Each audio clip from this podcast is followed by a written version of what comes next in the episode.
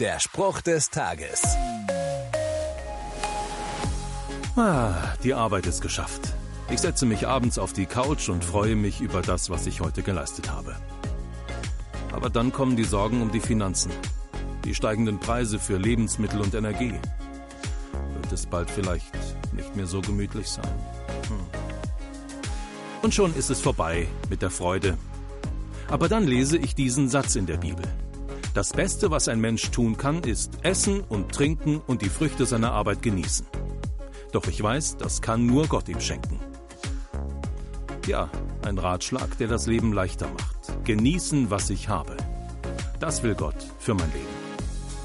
Das geht aber nur, wenn ich mit Gott verbunden bin, der mir hilft, meine Sorgen und Ängste einzuordnen und in den Griff zu bekommen. Der Spruch des Tages steht in der Bibel. Bibellesen auf bibleserver.com.